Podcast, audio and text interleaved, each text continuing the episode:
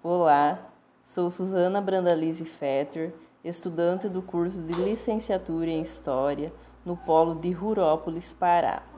Apresentarei o meu podcast referente ao portfólio do módulo C, fase 2, onde falarei sobre a importância da mulher na nossa história.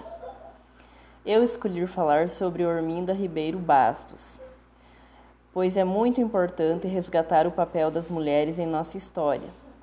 Com o feminismo abrindo caminho no final do século XIX e nas primeiras décadas do século XX, anunciava que as mulheres almejavam educação e trabalho.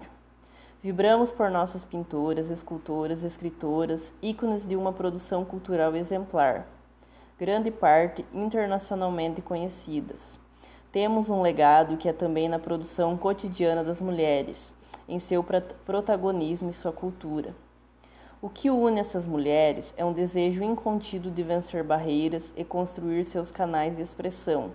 Sobretudo, temos mulheres que lutam ontem e hoje para deixar marcos e caminhos para um mundo com mais igualdade. Orminda Ribeiro Bastos nasceu em 1889 e faleceu em 1971. Ela era advogada, jornalista e feminista Nasceu em Manaus, no Amazonas, e cresceu em Belém, no Pará, onde enfrentou a sociedade com seus artigos em defesa da causa feminina.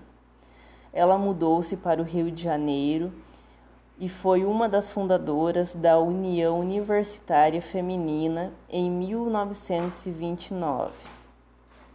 Existem registros dedicados à memória de Orminda Ribeiro Bastos no Centro de Memória Unicamp, onde mostra um pouco do trabalho que Orminda desenvolveu ao longo de sua carreira. Obrigada a todos